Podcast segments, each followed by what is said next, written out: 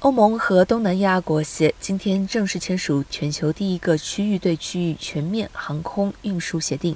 预料将促成两边航空公司扩展更多的航班和航点，影响疫后跨境交通复苏，也提供两区域与周边消费者更多选择。根据这个协定，两区域的航空公司将享有货运往来不限次数、客运每周最多十四班次的商机。并可在第五航权下将航程延展至区域内的第三国。同时，欧盟与东协还将在航空安全、消费权益和环境议题上展开更密切的合作。这项协定将在两区域成员国批准后正式生效。东协与欧盟将在十二月举行高峰会。